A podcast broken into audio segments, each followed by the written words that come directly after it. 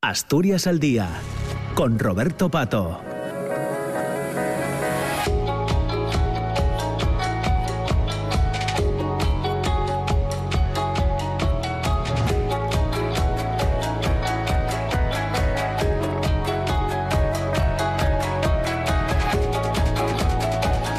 ¿Qué tal? ¿Cómo está? Muy buenos días. Son las 9 de la mañana y un minuto. Eh, escuchan, ya saben, la radio pública RPA. Estamos con el programa Asturias al Día que cada viernes hacemos desde la Junta General del Principado con los representantes de los eh, grupos eh, políticos. Hoy vamos a, tratar al menos de, dos asuntos. Por una parte, en relación a la variante de, Payares. Por otra, sobre la creación, la recuperación del Consejo Económico y Social. y fijándonos en el primer asunto, en, la variante. Ya saben que esta semana se realizaba un viaje en pruebas en el que participaba el presidente del Principado, la ministra Raquel Sánchez, la ministra de Transporte, representantes de la, de la política asturiana, de la sociedad, de los agentes sociales, en este primer viaje con pasajeros por la variante de Pajares. Y de, ese viaje se derivan algunas cosas, que es donde queremos poner el, acento eh, en el programa de hoy. Un hito, un acontecimiento, un momento histórico, han sido algunos de los calificativos utilizados por parte de la ministra de Transporte, Movilidad y Agenda Urbana, Raquel Sánchez, también por el presidente Adrián Barbón. Tras 18 años de espera, ya estamos ante una realidad que permitirá conectar Asturias y Madrid en un trayecto de dos horas y 43 minutos y después de haber invertido 4.000 millones de euros. Adrián Barbón decía que cuando se inaugure, ya saben que se habla del primer trimestre del próximo año 2023, Mm, en torno al mes de, mayo, eh, se pondrá a fin, decía el presidente, eh, eh, y se pondrá en marcha, perdón, al, funcionamiento comercial de la alta velocidad, la misma que va a revolucionar nuestra forma de relacionarnos con, con el resto de España. También decía Adrián Barbón que toca hablar de las posibilidades del corredor atlántico, del impacto sobre la actividad industrial, de la repercusión sobre los puertos de Gijón y Éviles, de la nueva dimensión turística que se presenta eh, con la apertura de la variante y aprovechaba también la presencia de la ministra para exigir la aceleración de inversiones previstas para Asturias, especialmente en materia de comunicaciones y de cercanías eh, ferroviarias.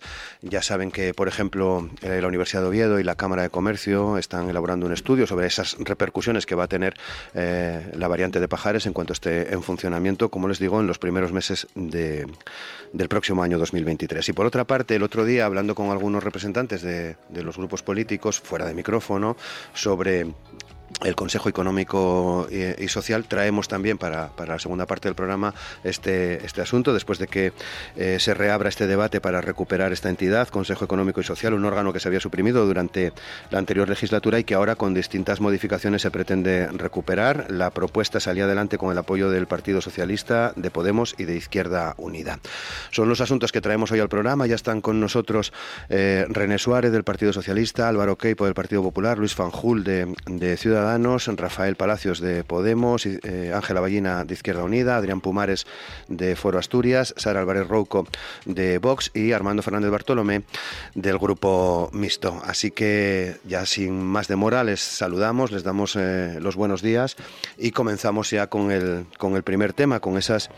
Eh, con esos calificativos, partiendo de esos calificativos sobre eh, la variante de, de, Payares cuando son las 9 y 5 minutos. Muy buenos días a todos y a todas. Muchas gracias también por participar una vez más en esta tertulia que tenemos todos los viernes en, en, la, en el Parlamento, en la Junta General del, Principado.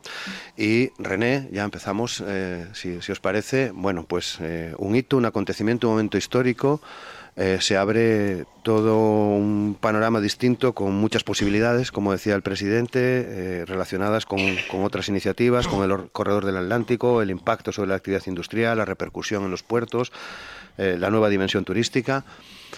todo ello a partir de, los primeros meses del próximo año 2023. Sí, bueno, encantado de estar otra vez aquí, Roberto. Sí, lo comentabas tú, eh, los calificativos los comparto, hito, momento histórico, y no solo por, por la dimensión de la obra, de esos 3.800 millones invertidos, esos más de 18 años, esa idea del nunca acabar que teníamos todos y todas las, asturianas y, y, bueno, hace ya en septiembre del pasado año empezaban esas pruebas en la variante y, ayer, eh, esta semana, hemos, hemos vivido ese primer paso de ese tren de pasajeros electrificado y, a pocos meses eh, tendremos, tendremos, ya nadie tiene duda de que tendremos la variante en, funcionamiento. Una inversión eh, brutal, brutal y, una obra que tendrá una trascendencia para Asturias que, nadie, que nadie duda. Y, no solo es un logro más por lo que significa la obra, por, esta obra de estas, de estas dimensiones, sino que está cargada de, una simbología especial para Asturias, porque abre Asturias a, España, a la meseta, a Europa. Y, eso es un, hito fundamental, una necesidad para Asturias y para, para su futuro que, que, es importantísima. Lo decía el presidente, ese polo de atracción y de desarrollo económico en la región y esa ventana de oportunidades que, que va a generar la, la variante de Pajares, porque recordemos, bueno, que una variante de Pajares que no solo está para pasajeros, una variante para mercancías. Lo comentaban en, la visita que, que esas condiciones de esta, de esta variante, esa pendiente de tres milésimas que permitirá no solo el paso de, mercancías como están pasando ahora por la rampa de Pajares, sino una mayor longitud de convoyes y, y de carga. Por tanto, es una gran noticia para Asturias, una cargada de simbología y que supondrá un antes y un después para el desarrollo de la región. Álvaro, Álvaro Queipo, Partido Popular. Pues. ¿Compartes estos calificativos? comparto y coincido con, el análisis que hace René. Yo creo que la variante en sí es un hito de la ingeniería nacional y es eh, un éxito colectivo que me preocupa profundamente que haya alguien que intente capitalizarlo y utilizarlo electoralmente.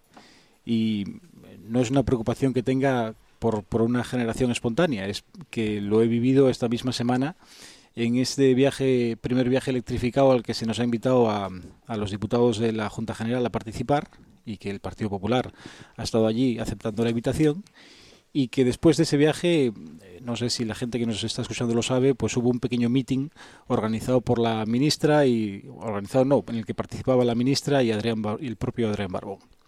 Y hay una serie de claves que allí se dijeron que a mí me preocupan profundamente. Que fue escuchar a la ministra diciendo que intentará por todos los medios, no sé si estas fueron sus palabras literales, pero más o menos este era el contenido, que intentará por todos los medios que la variante esté en funcionamiento en mayo. Casualmente en mayo.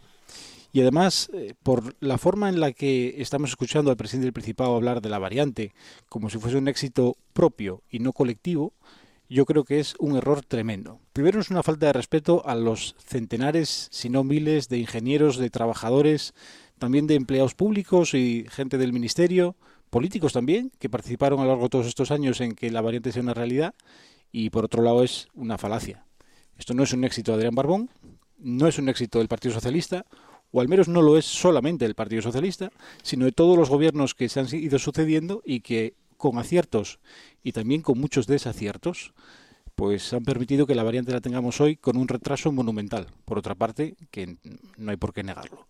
Por tanto, yo mi preocupación actual en este momento es que el Partido Socialista y el propio Adrián Barbón sean capaces de separar lo electoral de lo común y que sepan estar a la altura de una obra de estas características. Luis Fanjul, de Ciudadanos. Bueno, encantado de estar de nuevo en la tertulia, Roberto.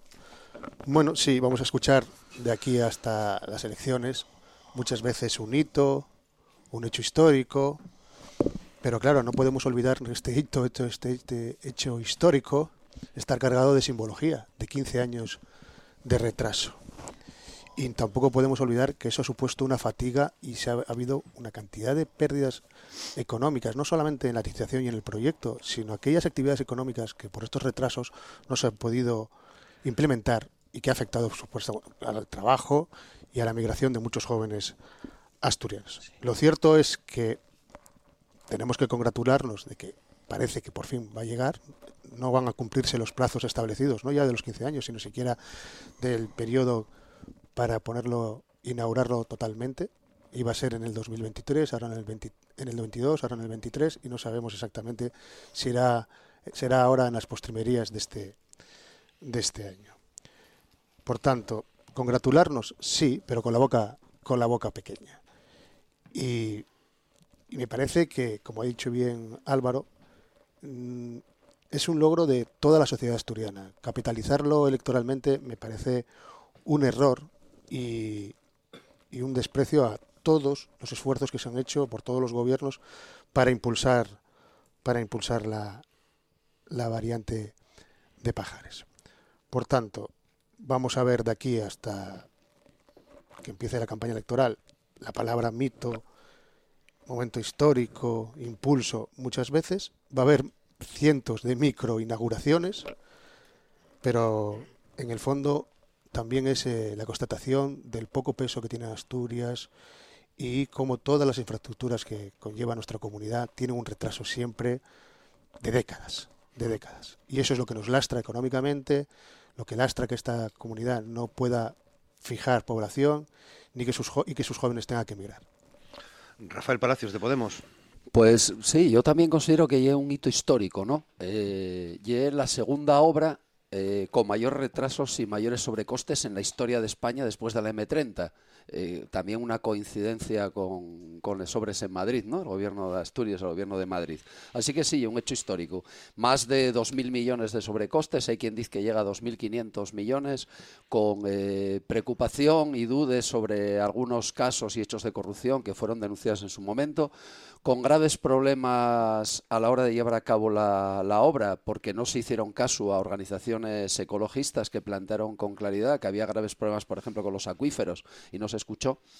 Y después una feliz coincidencia, ¿no? Yo creo que la variante y una feliz, tiene una feliz coincidencia porque después de que el, presidente Adrián Barbón eh, fuera calellando por todos los ministerios de Madrid, intentando levantar el eh, la ejecución eh, presupuestaria bajísima, históricamente baja, eh, consiguió un anuncio y el anuncio fue que justamente se diga que se va a inaugurar eh, la variante de Payares coincidiendo con las elecciones de mayo de 2023. ¿no? Recuerdo que llevamos más de dos años eh, acusando o recibiendo acusaciones por parte del presidente, los partidos de la oposición de electoralismo, no íbamos a aprobar los presupuestos por una cuestión electoralista, no íbamos a tal, y después resulta que lo más electoralista y que va a coincidir, parece ser, porque Ayer decía una compañera mía, la tertulia, ¿no? Decía ella, hasta que no lo vea, no lo creo, porque está ahí otra, ¿no? Vamos a ver lo que funciona. De momento funcionó para llevar a políticos el tren, vamos a ver si funciona para que lleve a todo el mundo. Pero digo, y un hecho histórico, y un hito histórico, y la obra después de la M30 con mayores sobrecostes y mayores retrasos. Una vergüenza. Eso sí, esperemos que funcione y a la vez que se resuelvan los problemas graves que tenemos de los trenes de cercanías y de las comunicaciones por carretera. Ángela Ballina, de Izquierda Unida. Bueno, no voy a ser yo la que lleva la contraria, porque la verdad que fue un empecinamiento, además, y todo el mundo lo recuerda, de Izquierda Unida hace 30 años ya, que, Izquierda Unida empezó con el tema de la variante y además con los túneles para mercancías y pasajeros, igual que, que con la autovía del Cantábrico también fuimos a piñón ahí, ¿no? Y a mí me parece que, que lo que tenemos que juzgar es, eh, muy bien, el pasado pasado está, pero tenemos la variante, ¿no? Y yo creo que eso es una buena noticia, una noticia para celebrar. Hombre, hubo retrasos, eh, hubo dos gobiernos del Partido Popular y hubo retrasos en esas obras. Es que, vamos a ver, yo para empezar no soy ingeniera y es que aquí parece que todo el mundo ya es ingeniero y habla de... de yo aquí lo acabamos de decir, es una obra de una complejidad eh, tremenda y, y como no soy ingeniera, pues no puedo decir si efectivamente esos retrasos están justificados o no. No me gusta hablar por hablar, ni ir de experta cuando, cuando no lo soy. El caso es que yo tengo una cosa muy clara, que sin buenas comunicaciones no hay inversiones. Y, esto era estrictamente necesario para que Asturias tenga inversiones y pueda la gente venir, invertir, etcétera. Si nos fijamos, éramos como una isla. ¿Qué horarios de, de aviones tenemos a Madrid? ¿Qué conexiones? ¿No? Y también pues por el tren ya, pues no te digo nada, 28 kilómetros por Pajares, pues como comprenderás, no era las comunicaciones, parecíamos una isla y parecíamos de tal. Yo creo, sinceramente, que no se puede estar criticando siempre las cosas porque estén las elecciones ahí. Yo creo que debíamos alegrarnos absolutamente todos de tener ya esta obra en marcha. Y yo, desde luego, no recuerdo que la ministra dijera en mayo, yo creo que lo dijo el presidente de Asturias, no, no la ministra. la, ministra. yo creo que podemos repasar el vídeo, Álvaro, y, y, no... Quedé tan impactado que no se me olvida, fue la ministra. Bueno, pues si es en mayo, estupendo. Mira, yo recuerdo, estando de alcaldesa en Castrillón, llegar Cascos, ministro de Fomento del Partido Popular, eh, con toda la parafernalia, a inaugurar tres kilómetros de la autovía las que iban desde esa rotonda hasta el aeropuerto. Hombre, que se hacían obras, eh, una, gran época. ¿Y qué pasa? Que estaban las elecciones ahí también. O sea, no critiques lo que hacemos todos, porque vamos a ser un poco sinceros también y hacer una oposición, caramba, un poco más seria. Adrián Pomares, de Foro. El problema de, lanzar mensajes permanentemente con, con la palabra hito histórico es que después las cosas, eh, bueno, pues las, las tenemos que ver un poco con perspectiva. Yo no sé en lo que va de legislatura las, las veces que el presidente Adrián Barbón usó la palabra hito histórico para referirse a algo de lo que sucede en el Principado de Asturias. Sinceramente lo digo, he perdido la cuenta y además, como es una persona muy activa en Twitter, puede alguien entrar en el buscador de Twitter, poner hito histórico y ver la cantidad de veces que sale esa palabra yo que decliné la invitación para acudir a, ese nuevo hito histórico, porque no me gusta participar en actos de precampaña de otros partidos políticos, que es sencillamente lo que consistió ese viaje inaugural o segundo viaje inaugural, al cual seguramente eh, sigan otros y, de aquí al mes de mayo seguramente recibamos más invitaciones para participar en nuevos hitos históricos, como digo, me gusta poner las cosas también en perspectiva. Y antes lo decía además Ángela, eh, Izquierda Unida en el año ya 93 fueron los primeros que propusieron la necesidad, bueno, más allá de lo que había hecho Rebollo por UCD, pero bueno, aquí en esta Junta General, la primera votación la trajo Izquierda Unida, creo que fue en el año 93. Desde entonces, desde entonces, el Partido Socialista votó en contra de la variante de Pajares en seis ocasiones en la Junta General del Principado de Asturias, en el Congreso de los Diputados y en el Senado. En seis ocasiones. La realidad es que el Partido Popular, el Partido Socialista, perdón, nunca quiso, nunca quiso la variante de Pajares y la terminaron únicamente cuando por fin la vieron empezada. Yo creo que también, como digo, hay que poner las cosas en, contexto. Luego también quiero entrar además en cómo descafeinaron la llegada de la alta velocidad al Principado de Asturias, porque es verdad que ayer se inauguró, eh, eh, vamos, se inauguró, perdón, se hizo el primer viaje de electrificado antes de ayer en la variante de Pajares, pero hay otros tramos donde hay que hablar. Hay que hablar también lo que se tarda en llegar de Gijón, por ejemplo, a, a, Lena, la diferencia que hay hasta ahora. Bueno, eh, hay asuntos que son altamente, altamente mejorables. Y luego falta otra cosa, falta otra cosa, que es que el Partido Socialista, y en este caso además el gobierno de Adrián Barbón, no nos ha explicado cómo tienen previsto aprovechar la llegada de la alta velocidad al Principado de Asturias. No hay planificación, bueno, como es habitual en este gobierno, pero no hay, no hay nada previsto de cómo aprovechar la llegada de la, alta velocidad. Sara Álvarez Rouco, de Vox. Sí, pues buenos días, buenos días a todos. Como no iba a ser de otra manera, Vox, eh, nosotros aplaudimos, por supuesto, em, que por fin llega a Asturias esta conexión con la meseta y nos alegramos enormemente por todos los asturianos ya que después de tanto tiempo ven cómo Asturias deja de estar tan incomunicada con el resto de España. Eh, la entrada en funcionamiento de la variante va a marcar un marca un antes y un después en Asturias, pero tenemos que estar a la expectativa, porque como bien decía eh, Álvaro Queipo, el presidente, da por hecho que la variante eh, abrirá en mayo del 2023, pero es que la ministra no lo garantiza, no lo garantizó y dice que intentará que sea así. Por tanto, tenemos que estar a la expectativa. Pero vamos a destacar muy breve em, dos cuestiones. La primera es que actos como los del miércoles son actos totalmente electoralistas y son una excusa que excusa ya mm, del Partido Socialista para darse publicidad como protagonistas de, de un éxito cuando es todo lo contrario, es la imagen de un fracaso, ¿no? un intento de gobierno de aparentar una normalidad de 18 años de retraso y un gasto de casi 4.000 millones de euros. Por tanto, hablamos de una infraestructura totalmente descontrolada y tenían que ser muy humildes. Y mm, como segunda parte, son los culpables de décadas de retrasos injustificados. Nosotros desconfiamos de la capacidad que tienen estos socialistas para conseguir este objetivo. Vamos a ver en qué queda todo. Por tanto, esta infraestructura no hubo, no hubo voluntad política ninguna gestión totalmente desastrosa, sobrecostes que pagamos todos los asturianos y, por supuesto, cero desarrollo económico. No es para estar tan contentos, por lo tanto, pedimos eh, prudencia y humildad. Armando Fernández Bartolomé. Hola, buenos, buenos días. Bueno, eh, yo propongo un tema futuro de debate que es en la en las democracias mediáticas el papel que en estos momentos tienen los medios y la propaganda. Y ya me posiciono respecto a lo que ha pasado estos días. Pero yo creo que la variante es muy importante para Asturias. Ahora bien, comienza el futuro. Primero, ¿qué impacto va a tener el AVE? Porque tiene fortalezas y debilidades en el futuro de Asturias. Está claro que, por ejemplo, para el turismo va a tener implicaciones muy importantes. Ahora bien, el tema urbanístico, la presión urbanística, porque la velocidad de las comunicaciones, como hemos visto que ha sucedido en el resto de España, tiene efectos beneficiosos, pero tiene también efectos perjudiciales, en la medida en que hay, por ejemplo, sectores que pueden ser amenazados como sectores de servicios, precisamente por esa rapidez. Yo creo que Asturias tiene que prepararse, especialmente el área central. Segundo, infraestructuras. Mercancías, fundamental, ya lo sabemos. Ahora tenemos el vial de Jove, tenemos la Zalia y tenemos el puerto de Avilés y el puerto del Musel. Tenemos infraestructuras sin hacer. El AVE va a llegar a una estación provisional en Gijón después de 20 años de retrasos del, del plan de vías.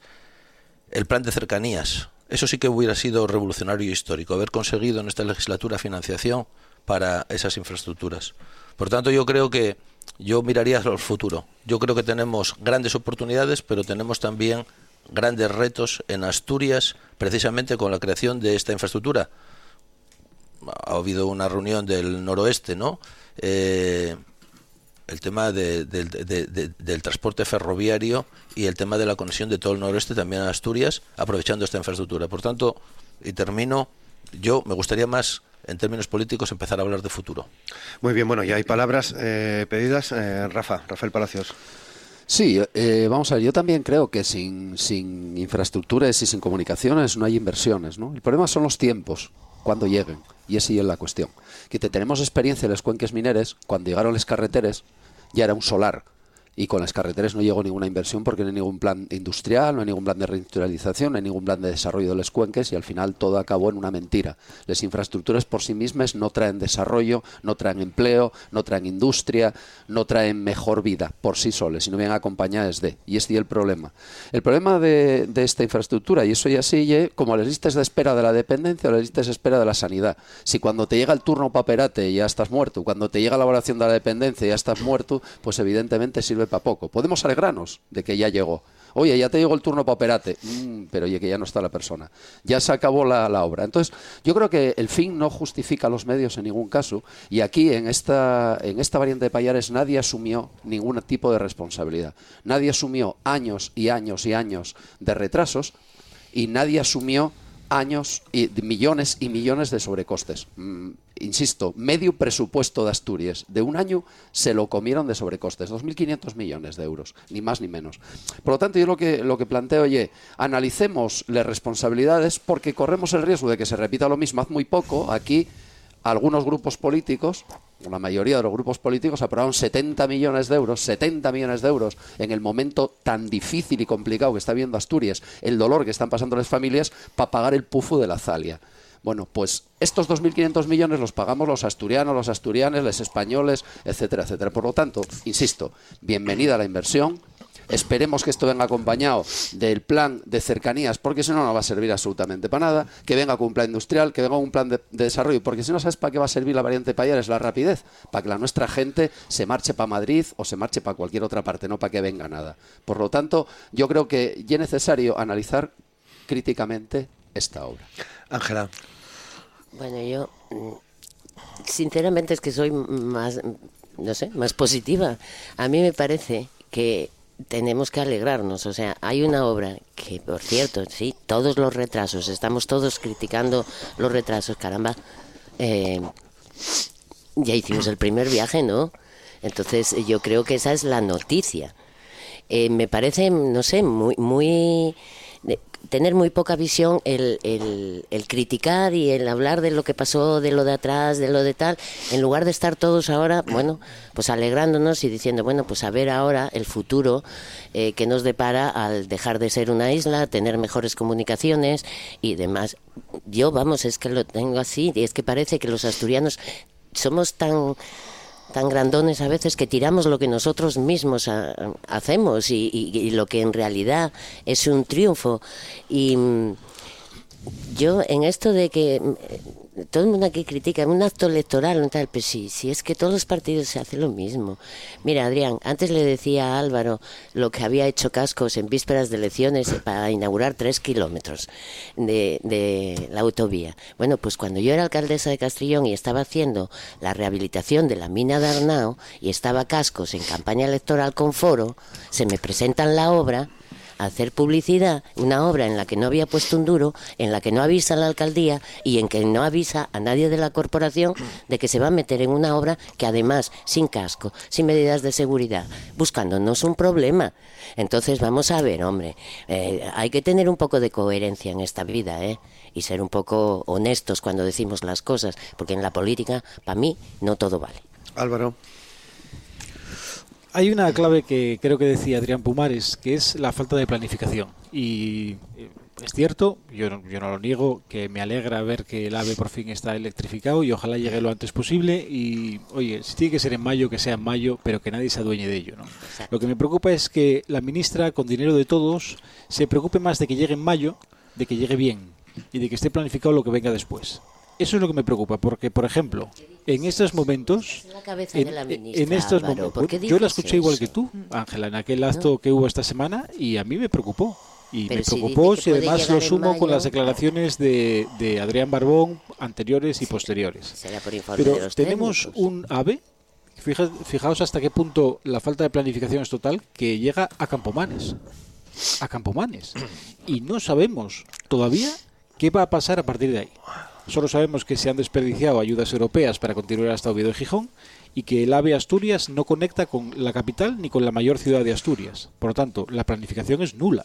Y si a eso le sumamos que Asturias ha quedado fuera de, por ejemplo, iniciativas como Mercancías 30 para unir eh, mercancías ferroviarias con el resto de la meseta y Europa, pues eh, evidentemente en términos de planificación y de aprovechamiento de una infraestructura que ha costado 4.000 millones de euros y que efectivamente lleva mucho retraso, parece que el Principado de Asturias, que es quien tiene que defender la posición de Asturias con respecto al resto de comunidades autónomas, no está haciendo bien el Pero trabajo. parece mentira que digas eso. ¿Dónde termina el AVE de Guadalajara que hizo vuestro gobierno? En un páramo a no sé cuántos kilómetros, de, efectivamente, de, la, de Guadalajara eh, en una finca de la familia de Esperanza Aguirre. ¿A ti, eso Hombre, te, por favor. ¿A ti eso te parece bien, Ángela? No, no me parece pues bien. digámoslo. Pero, no nos parece bien pero que no, el AVE no se está hablando de que va a haber lanzaderas a de Gijón. No seamos tampoco aquí... Vamos a ver, Álvaro, no. ¿Qué hicisteis vosotros en Guadalajara? Pero, Ángela, yo creo que... Y aquí estamos si hablando de parar en si una población, no un páramo, Si has Álvaro, localizado un no error en Guadalajara, páramo de mi cosa que familia. agradezco que hagas esa tarea de revisión también hasta Guadalajara, lo que no te guste en Guadalajara yo no lo quiero tampoco en Sí, Asturias. pero aquí no paran un páramo de mi casa. René. Bueno, por, por ir paso a paso, eh, yo, mira, ¿quién va a capitalizar el AVE? Pues Somos todos. son la actividad industrial, eh, los asturianos, las asturianas, el puerto de Gijón, de Avilés, los empresarios, el sector turístico. O sea, es Asturias quien va a capitalizar el AVE. Eso yo no tengo ninguna duda. Y tampoco tengo ninguna duda de que todos los que nos están escuchando creen que es un hito histórico. Que un tren pase por primera vez, un tren de pasajeros electrificado por el AVE. Y Pumares lo puedes llamar como quieras, pero hito histórico yo creo que es una palabra que encaja perfectamente. Eh, yo, Álvaro, yo no sé si estuvimos en dos actos distintos. Porque decir que a la ministra le preocupa eh, que llegue en mayo, antes de que llegue seguro, yo creo que yo nunca escuché eso, al contrario. Yo creo que aquí todos se habló desde septiembre del 2021 que se iniciaban los tramos de, de pruebas que están coordinados y dirigidos por la Agencia Estatal de Seguridad Ferroviaria y que tienen los plazos que tienen. Y lo que se dijo es que, según van las pruebas, que parece que van bien, lo escuchamos todos, pues que parece que esa previsión es que en unos meses se abra semana arriba, semana abajo, y si nada cambia, pero la condición es que se abra, como no va a ser así, eh, con seguridad, que deberías de estar además contentos de que se abra en mayo en campaña electoral, porque están prohibidas las inauguraciones. O sea que por esa parte no, no hay ninguna duda. Y también no pasa nada en que se podía haber abrido antes. ¿eh? La verdad es que, mira, podríamos tener la variante hace tres años o cuatro y no estaríamos hablando de mayo. Si no fuera por el ven, y lo recuerda todo el mundo, aquellos cuatro años de, de convivencia, foro, cascos, Partido Popular con la ministra Gallega Pastor con los cambios de vía, con resoluciones de contrato, con, con indemnizaciones. Porque, porque mira, Pumares, hablabas de, que. mira, Pumares, hablabas de que es un ave descafinado. No, descafinado sería si no se pudieran pasar las mercancías que era lo que pretendíais. Pero es que todo el mundo lo recuerda. Eso sería descafinado para la industria asturiana y para el futuro de, de Asturias. Y por, por finalizar, comentaba tanto Fanjul como, como Bartolomé que lo que le preocupan pues pues que el poco peso de Asturias. Mira, lo decía el presidente, cuando se hace una obra de estas características en Asturias, todos, todo el mundo piensa que se acabaron las inversiones, que lo normal es tener menos inversiones. Y ahí están los presupuestos del Estado, con 420 millones de euros, 416 euros por asturiano, muy, por encima de la media, con más de 152 millones para mercancías, para el plan de cercanías, un 40% superior esa, es la inversión, ese es el compromiso real del, del, Gobierno de España. La finalización de estas obras se vio estos tres años, mes a mes adjudicando obras para esta finalización y se ve con los presupuestos del Estado. Bueno, eh, tenéis todos la palabra. Eh, no, el compromiso, y, el compromiso y la ejecución, no la licitación pero no os coléis. el anuncio. Eh, la ejecución. Que, tiene Adrián pedida la palabra, Sara, Perdón. Armando y Luis. Sí. Lo ejecutado.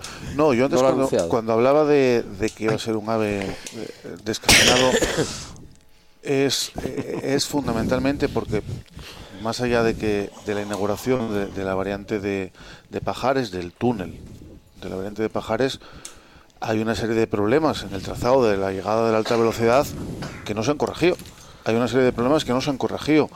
Eh, se, retrasan hasta el año 2023 las pruebas del, tramo León-Pola de Gordón, lo que va pues, a retrasar todavía más la llegada de, de la alta velocidad. Eh, lo decía antes, no hay planificación tampoco de ningún tipo de lo que va a implicar la llegada de alta velocidad al Principado de Asturias. Hace falta una modificación también en, Campomanes, la llegada también a, los puertos, que no se convierta todo esto en un cuello de botella. Yo creo que hay muchísimas dudas y por ello digo que los actos de propaganda, que los actos de propaganda independientemente de que sirvan para anunciar buenas noticias, como es la apertura, repito, del variante de Pajares, que es evidente que es una, una buena noticia, los datos de propaganda nos deben tapar todas también las dificultades eh, que, que, está teniendo la llegada de la alta velocidad al Principado de Asturias. Repito, vamos a tener una alta velocidad de segunda, con una obra magnífica como es la variante de Pajares, pero además de lo que está sucediendo en la variante, hay que hablar de lo que está sucediendo fuera de la variante, como repito, ese tramo León-Pola de Gordón, que, cuyo inicio de las obras, de, las pruebas, no se va a iniciar hasta el año 2023 y va a retrasar todavía más la llegada de la alta velocidad. Una alta velocidad, y termino ya, cuyos tiempos no son equivalentes a la alta velocidad que llega a otras comunidades. Sara. Bueno, vamos a imaginarnos que sí que llega la alta velocidad, ¿no? Que va a llegar y que y qué va a pasar después. Para Asturias se abre una puerta al futuro y solo falta que a partir de ahora en Asturias se den las condiciones adecuadas para atraer personas, para atraer empresas y para atraer negocios. Pues bien, a nosotros no nos gusta la declaración triunfalista del presidente Barbón hablando de cambios de tendencia, habló el, pasado miércoles y habló también de nuevos horizontes y eso sí que nos parece excesivo. Más bien sería el momento que hiciese unas declaraciones discretas, porque hasta hoy Asturias es cualquier cosa cualquier cosa menos atractiva en el ámbito empresarial. En resumen, que la variante está muy bien, es una novedad espléndida, pero no trae un pan debajo del brazo y eso, y lo tenemos que saber todos, lo que se necesita ahora son políticas combinadas con los efectos de esta infraestructura. Eh, Asturias solo saldrá, solo saldrá de la dificultad que tenemos y que parece en la actualidad con un giro profundo, que los socialistas no parecen, hasta ahora no parecen que estén capacitados para hacerlo porque defienden un modelo muy contrario, contrario totalmente al crecimiento económico. Armando. Sí, vamos a ver una nueva estación de autobuses en Gijón también va a ser un hito histórico. Y es histórico porque llevamos esperando por el 20 años. Por lo tanto, yo miraría para el presente y miraría para el futuro. Vuelvo a repetir, dos ámbitos muy diferentes. Uno, el hecho de la variante para las mercancías. Yo creo que Asturias necesita impulsar otras obras, porque vamos a ver, eh, ¿Cuál es la circunstancia? La circunstancia es que nosotros como territorio competimos con otros territorios. Por eso los tiempos son muy importantes, porque resulta que puede ser que nos incorporemos, como ha sucedido, a determinado tipo de competencias mucho más tarde que los demás. Por eso el tiempo en política de la ejecución de las obras es importante. Y vuelvo a reiterar otra vez, y, y espero que, en fin, alguien me recoja el guante. La llegada del AVE, la llegada del AVE en Asturias va a suponer posibilidades y riesgos. Y yo he citado uno muy concreto, la presión urbanística y básicamente buscando suelo. Asturias es muy importante que encuentre un equilibrio entre poder ofertar, porque yo he escuchado hablar de nómadas digitales, de no sé qué, ¿dónde van a vivir? Porque eh, es imposible alquilar ni comprar nada en los pueblos de Asturias. ¿Dónde van a vivir? Es decir, eh, que es un, iba a decir, es un, es un fake por tanto, ahí tenemos una tenemos a la venta, ¿eh, No, no, no, no. No, no, no, no, no, no, no. Podemos entrar a esto, ya lo valoraremos aquí. En Asturias, en muchas zonas de Asturias. El pueblo vivo yo, en las casas bueno, a la no, venta. vamos a ver. En Asturias ya hay, ya hay ahora una demanda de vivienda muy grande, una subida de precios. Eso está teniendo repercusiones en los alquileres para la gente más joven y además, por cierto, habrá gente, habrá iniciativas muy interesantes, pero otras van a venir a hacer caja, porque Asturias tiene posibilidades con el cambio climático y Asturias tiene que dotarse de leyes. Hasta ahora Asturias está bastante bien preservada porque hubo unas leyes muy garantistas, pero la presión urbanística va a ser muy importante. Muy bien. Eh, Luis. Bueno, para finalizar, yo creo que la llegada del AVE a Asturias no debe ser un punto final, sino un punto seguido nos quedan cosas por hacer y espero que esas cosas que nos quedan por hacer, como las infraestructuras ferroviarias en la red interior, como el plan de mercancías, el corredor atlántico al que tenemos que incorporarnos, como que se llegue con ancho internacional, como pide la Unión Europea, a los puertos de Avilés y al Musel, no se eternice, porque entonces estaremos utilizando el AVE a la mitad de su potencial. Eh, las infraestructuras, como bien se ha dicho aquí, tienen que llegar en el momento adecuado, porque si no se están perdiendo oportunidades. Y de aquellos polvos, estos lodos. Por tanto, congratularnos, sí que hay que señalar que hubo retrasos, que eso ha, dejado de perder, hemos dejado de perder oportunidades y ahora tenemos que ponernos en marcha hacia adelante a las infraestructuras complementarias para sacarle todo el partido a la llegada de la Asturias. Eh, Álvaro. Sí, yo no quiero ser agorero, pero hubo retrasos y tengo que adelantar que habrá más retrasos porque comentaba René esa leve acusación que hizo contra el Partido Popular o en aquella coalición PP Foro con el ancho de vías. Pero es que lo que, gracias a Ábalos, que en el 2018 se cambió, que fue poner dos túneles con ancho ibérico y uno de ellos con triple hilo para que tuviera la opción de pasar el ancho europeo, lo que se hizo con eso es que dentro de unos años, pocos, porque tiene que estar listo antes de 2030, haya que volver a cambiar el ancho de la variante de Pajares para que ambas vías sean de ancho estándar, lo cual supondrá una paralización, un nuevo retraso y veremos a ver qué consecuencias tiene. La mala planificación, que es lo que estábamos hablando antes, la mala planificación de un gobierno anterior o un, ministro anterior en este caso, el actual gobierno, pero un ministro anterior, va a suponer que dentro de unos años la variante haya que volver a pararla. Y eso es gracias a gente que actúa más con las vísceras que con la cabeza. Ángela. Bueno, yo, a ver, es que me parece que comparar la, una estación de autobús con una obra de atravesar la cordillera cantábrica, hombre, me parece un trazo, un trazo muy grueso. He dicho que un hito histórico puede ser porque llevamos tanto tiempo esperando por él que cuando llega pues, pues ya. pero, es incomparable, Bartolomé, para mí, en mi opinión. Pero Que, yo no he comparado eso, he comparado las esperas. también fue histórico la autovía del Cantábrico. ¿Por qué? Porque hemos estado 30 años. Es que yo ya tengo una edad. O sea, nosotros aquí llevamos esperando. Es que me tocaba el turno de palabra. termina, Ángela, termina. es que me tocaba. y por somos muchos y hay muy poco tiempo. Es verdad. Y son las 9 y 40. Ya, exacto. Eh, pues ya me, me, me, distrajiste, pero desde luego la comparación no es muy afortunada, Bartolomé. No es muy afortunada. Y yo no tengo una bola de cristal, Álvaro. Eh, a lo mejor lo sabéis vosotros porque tuvisteis gobierno central y tuvisteis retrasos y retrasos y, y, más cosas, ¿eh? que no nos da tiempo a decir a las, a las 10 menos algo. Entonces, hombre, un poquitín de humildad y un poco de reconocer las cosas y un poco de de memoria y de historia de lo que hicimos cada uno y de lo que dejamos de hacer.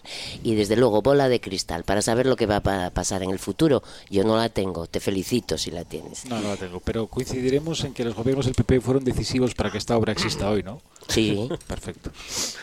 Pero, pero, también hicisteis lo que hicisteis. Eh, Rafa. Sí, yo, yo, yo conecto con lo, con lo último que, que dijo Ángela, memoria y, capacidad de analizar la historia. Yo creo que eso es importante porque hay que analizar los errores cometidos para no volver a repetirlos. Lo mismo con los fondos mineros, lo mismo con la variante de Payares, sobrecostos, eh, corrupciones, eh, retrasos, que las infraestructuras lleguen cuando ya llegue tarde. Y yo, yo entiendo lo que decía Armando, porque, porque es cierto. En Asturias ya todo se convirtió en un, en un hito histórico. En Les Cuenques Mineres inauguras el Museo de la Castaña Mayuca y es un hito histórico porque no se fae nada. Entonces, como no se fae nada, vamos y celebramos locamente. Y siempre hay un ministro, y siempre hay un presidente, y siempre hay alguien que se anima. Pero, ¿cuál es la realidad? La realidad es que perdimos la mitad de la población, la realidad es que hicieron carreteras que no sirvieron para nada. Entonces, esa es la realidad. Entonces, yo lo que planteo, oye, analizar analicemos el pasado para aprender y planifiquemos para el futuro para que sirva para algo. Si queremos una Asturias para vivir y trabajar, este esfuerzo de miles de millones, de años de sufrimiento, de, impacto grave en el medio ambiente, de no atender, que espero que no repitan lo mismo con la ley de calidad ambiental, es decir, porque no hicieron caso los ecologistas en el 2004, ¿eh? esperemos que la ley de calidad ambiental no pase lo mismo. Resumido, y termino ya con esto, bienvenida sea hasta ahora ya por fin pero que sirva para algo. Y esto tiene que venir acompañado de ese plan de infraestructuras eh, de cercanías, de ese plan de desarrollo industrial, etcétera, etcétera, etcétera. Que no sirva para marchar, que sirva para que venga alguien para Asturias. Adrián. No, repito, yo y, eché de menos que, en este caso el portavoz del Partido Socialista, después, repito, de, ese acto de propaganda de hace dos días, pagado además con, de ese acto de precampaña, eh, eché de menos que no nos limitásemos únicamente a hablar de, la variante, sino que hablemos de, de la alta velocidad, ¿no? Y la realidad es que los tiempos indican que vamos a tener una alta velocidad que no es igual ni es equivalente a los del resto de comunidades autónomas y antes lo decía también Álvaro por no cumplir con las exigencias que nos está haciendo además la Unión Europea de manera muy clara que es que hay que migrar del ancho ibérico al, al ancho europeo dentro de muy poco tiempo. Nunca se sabe bien con este gobierno pero entiendo efectivamente que antes del año 2030 pues se nos ha condenado a tener aquí en el Principado de Asturias, en los puertos de Asturias, en las principales ciudades de Asturias, un auténtico anacronismo, un auténtico anacronismo, y efectivamente dentro de, muy poco tiempo, pues va a haber que volver a tener una nueva paralización, un, por tanto también nuevos retrasos en, las conexiones por ferrocarril con la meseta, porque va a haber que hacer que migrar a ese ancho a ese ancho europeo, por no hacer las cosas bien, no hacer las cosas bien en Asturias. Es verdad que en el resto de comunidades autónomas las cosas se están haciendo, al menos en, la inmensa mayoría, mejor. Sara. Bueno, en resumen, nosotros, ya lo dije, desconfiamos de la capacidad de los socialistas para conseguir el objetivo de abrir Asturias al resto de España y la variante por sí misma no va a solucionar los problemas, por tanto tendrán que, que cambiar la tendencia el Partido Socialista. Y René. La verdad que, que dos técnicos con Pumares y con Keipo perdió a Diz. Mira, eh, yo... Pero usted, señor ingeniero, en vez de hablar como ingeniero, viene aquí como, como portavoz de la señora ministra. Yo, no hable, ingeniero, ¿por qué hubo esos problemas tan graves? Yo no tengo duda de que, de que la variante va a ser, y a nadie se le escapa, un polo de atracción de desarrollo económico para la región y una ventana de oportunidades que habrá que aprovechar, claro que sí. ¿Y que queda mucho por hacer? También, claro que sí ese plan de cercanías, esas inversiones tan importantes, y lo estamos viendo y, lo comentaba antes, eh, la manera de hacerlas es con presupuestos del Estado. Esperemos que se aprueben los presupuestos del Estado y principalmente el primer paso es que recojan esas inversiones y esas necesidades de Asturias y esas exigencias y las recogen. Las recogen y el Ministerio es claramente está claramente comprometido con Asturias, se ve en esos presupuestos del Estado y lo que decía Rafa, claro que sí, que se ejecuten por supuesto. Y a partir de ahí, pues aprovechar esas oportunidades y esas ventanas que ofrece la variante, porque ir en dos horas y 43 minutos desde Oviedo hasta Madrid es una ventana de oportunidad. Y el que pasen las mercancías con convoyes de más longitud y con una facilidad que ahora no tienen, pues es una ventana de oportunidad y habrá que aprovecharla, claro que sí. Eh, 30 segundos, Armando, que quiero preguntaros por el CES. Sí. También, sí, Ah, sí, sí, por favor. Un tema muy interesante. Eh, bueno, solamente decir que la variante es un tronco y luego vienen las ramas. Gijón está en pie de guerra con el tema del vial de Jove. Porque, eh, querida Ángela, lo que es histórico es los, eh, los tiempos de espera mesiánicos. O sea, yo no comparaba las obras, evidentemente, sino someter a la población a una dinámica cuasi religiosa en donde estamos esperando que alguien de manera graciosa.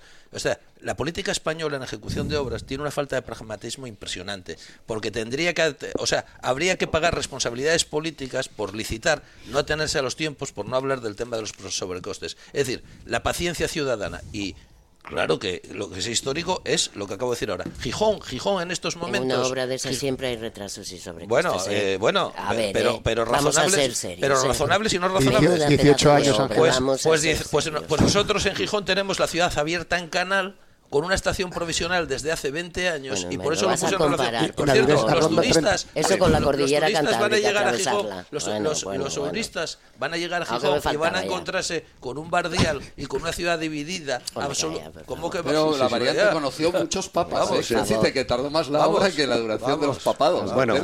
Muy bien. Perdona, Roberto, tengo entrecomillado lo que dijo la ministra, contrario a lo que dijo Keipo, por si quieres que, le, lo lea. Hombre. Pero bueno, lo dejamos ahí. Sabemos que no es cierto lo que dijo Keipo.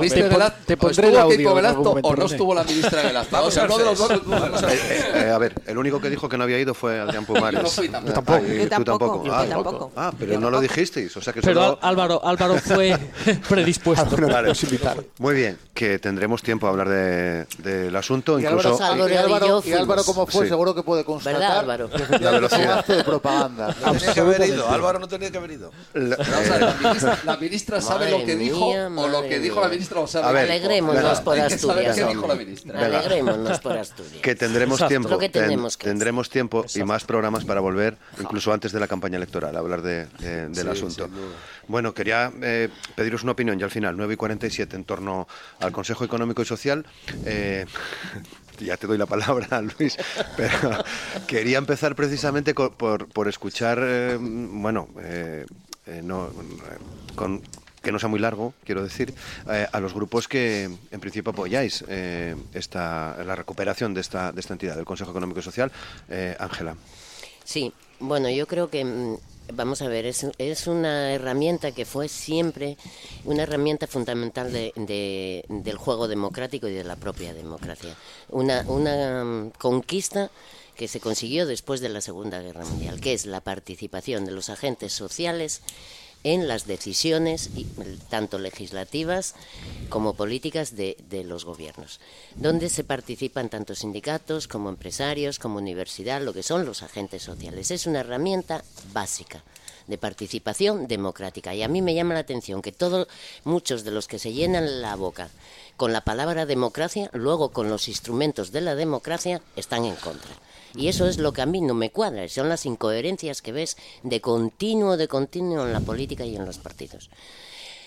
Es fundamental, voy muy breve, muy breve, pero vamos a ver, es que toda la mayoría, quedan dos comunidades autónomas en España que no lo tienen, las demás los tenemos, los países europeos también, y trabajan para tanto para el Parlamento, la Comisión, el Consejo, etcétera. Y Castilla-León, y lo digo porque es PP, PP, y fue PP, y fue PP, liquidó el Consejo y luego lo tuvo que volver a formar. Sí, eh, Rafa. Bueno, eh, en, en 2017 el Consejo fue suprimido a nuestro juicio porque había perdido completamente el espíritu fundacional y no servía ya para lo que, por lo que fue creado en su origen. Nosotros apoyamos la existencia de un CES, como no, eh, pero queremos un CES como el que está funcionando en el Estado, como el que está sirviendo para que la, ministra eh, Yolanda esté tomando medidas como no se tomaban en décadas en beneficio de la clase trabajadora. ¿no?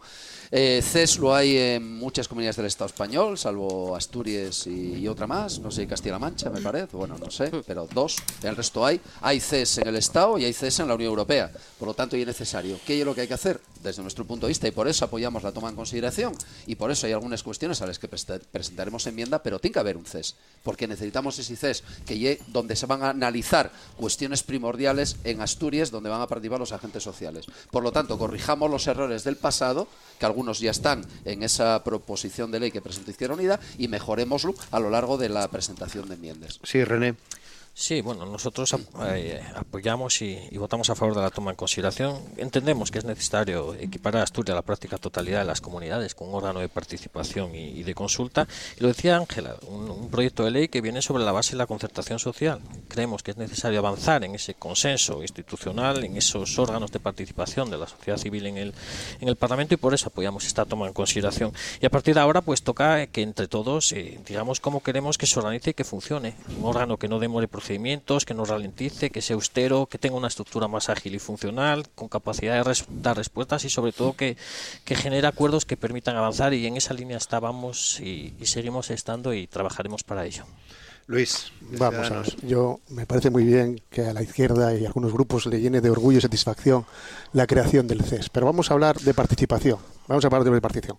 No sé si los grupos han leído la ley 30, la ley 39 y la ley 40 de régimen jurídico y, procedimiento administrativo. Mire, para hacer un proyecto de ley se necesita memoria de análisis de impacto normativo, impacto económico y presupuestario, informe de impacto en materia de unidad de mercado, informe de impacto en materia de familia, informe de impacto en gen- de materia de género, informe de impacto en la infancia y adolescencia. También se tiene que hacer una consulta pública, también se tiene que hacer una audiencia pública. En su caso, cuando sea pertinente, informe y dictamen del Consejo de Estado u órgano consultivo de la comunidad autónoma. Asimismo, podrá recabarse directamente la opinión de las organizaciones, asociaciones reconocidas que tengan intereses. Por tanto, participación ya existe para que todos estos grupos y asociaciones puedan intervenir. Y luego tenemos que oír que hay que reducir la burocracia. No, estamos metiendo por intereses políticos sindicales simplemente un organismo más y comparar comparar los procedimientos de participación de la Segunda Guerra Mundial con los que hay ahora me parece una tomadura una tomadura de pelo. Por tanto, el CES es un órgano a estas alturas de la legislatura con lo que está cayendo totalmente innecesario. Armando. Voy a intentar resumir los Sí, por 18 favor. folios que tengo aquí Bueno, sobre pero el pu- CES. pero puede. Creo que soy el único diputado que estaba en la legislatura anterior y que participó en esto. Más yo estaba en la ponencia. Tengo que decir dos cosas. Primero, en ningún momento en la legislatura pasada se cuestionó la función, en absoluto, sino el órgano. Mm, no se- nadie ha dado razones de por qué se cerró el CES. Es que el CES se cerró porque cada informe del CES costaba entre 60.000 y 80.000 euros. Este es el tema. Y en segundo lugar, por tanto, nadie en la nadie, nadie, nadie, y por eso también el gobierno socialista estuvo remisu, nadie. Segunda cuestión importante, se nos presenta un proyecto de ley, ¿cambia algo? Sí, cambia algo a peor. Aparte de que no se dice cuántos funcionarios y personal laboral va a tener el propio órgano, por ejemplo, ¿en qué cambia peor? Pero tú Pues sabes mire, que el personal ya es de la administración, ¿no? que no se contrata claro, a nadie, incluso ¿no? se dio- que ya se está pagando esos salarios, el coste Es ya que ese existe. argumento se dio la otra vez, como si entonces, o sea, increíble. O sea, como los pone la administración, oh. no sabemos qué Tranquilo. hacer. Bueno, es que es- eso es increíble. A ver, termina el argumento, Termino- eh, termino el argumento.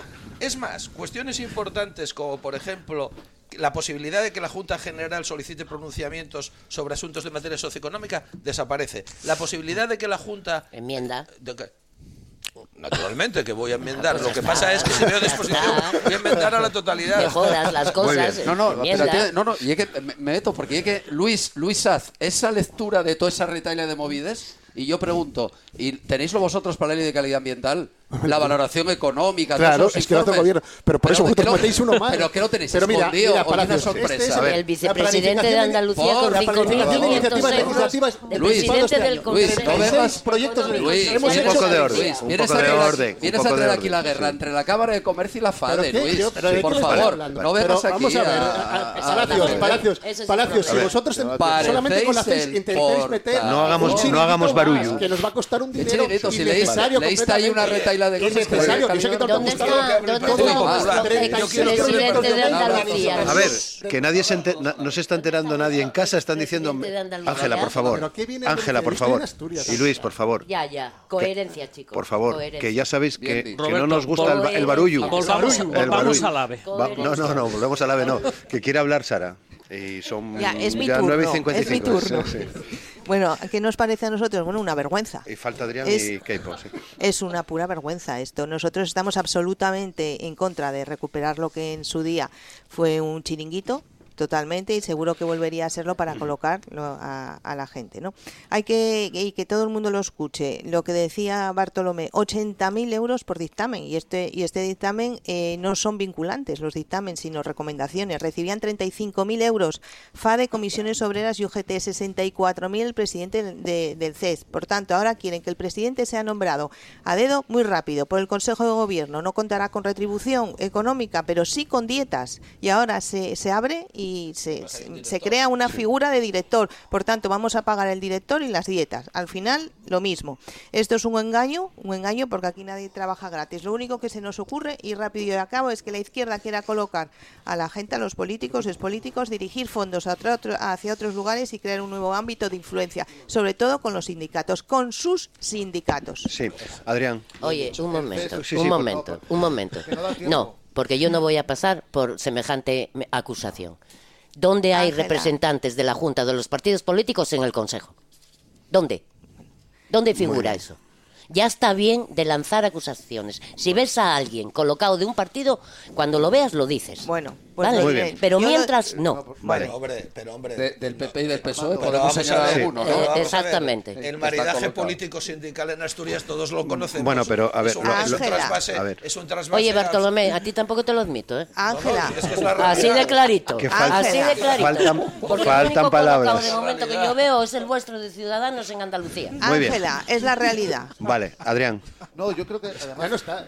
No, ya está bien de Ah, es la realidad, antes de. Además- antes de ya ver, lanzando porquería. a- a- Que Ángela, iba, vale. que iba Ángela, muy bien que la no cosa. Ángela, vale. Ángela- Ya está. Lo veremos, ya lo está. veremos, Ángela. Lo veremos. Lo. Por favor, por favor, sí. Venga. lo veremos. Ángela ah, lo, lo Hoy dijo tenía que bien. haber traído la Lo- vara. Lo dijo bien. En Eh, el Consejo Adrián. Económico y Social en, en Andalucía, eh, lo que se hizo fue eh, colocar al que entonces al las entonces vicepresidente de la de la Junta de, de Andalucía, que era líder.